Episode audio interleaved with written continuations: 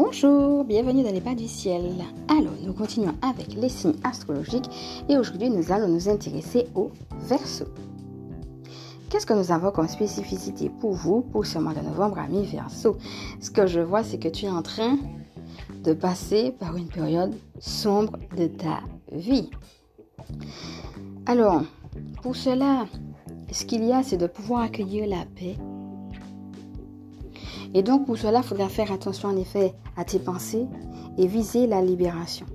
Donc tout ce qui va être de l'ordre du pardon, tout ce qui va t'aider à lâcher prise sur toute colère, sur toute rancœur, sur tout ressentiment, il faudra vraiment rentrer dans ce travail intérieur pour justement incarner hein, cette paix et vivre pleinement cette libération.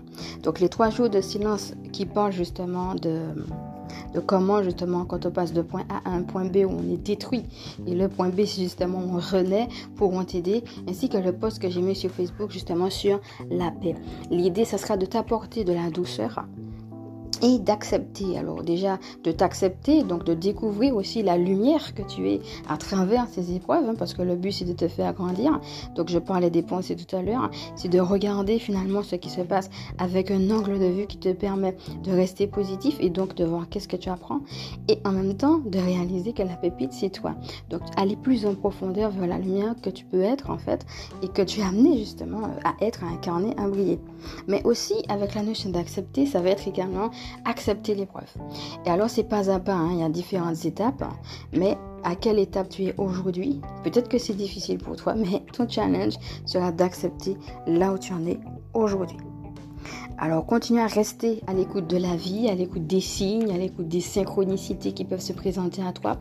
Hein quelle que soit la manière dont le divin te répond, euh, alors confiance, et ça peut t'aider aussi l'enseignement sur euh, une fois que le divin t'a parlé, ben, comment il se manifeste à toi. L'idée, ça va être aussi que euh, même si tu vis quelque chose de sombre, le Seigneur, il est là avec toi, il t'accompagne.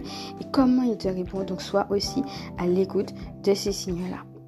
Et donc tu verras que avec tout ça, on dit après la pluie le beau temps, c'est l'idée aussi à garder en tête que euh, oui, tu as une période de pluie, je dirais, mais qui te permet de remettre les compteurs à zéro. Il y aura le temps, il y aura autre chose pour toi hein, qui sera meilleur, qui sera plus agréable. Ça va pas rester comme ça, quoi. Hein. Et c'est l'idée, en effet, que avec cette remise à zéro, en fait, euh, c'est comme si tu peux tout recommencer. Il y a toujours l'idée de nouveau départ qui est possible.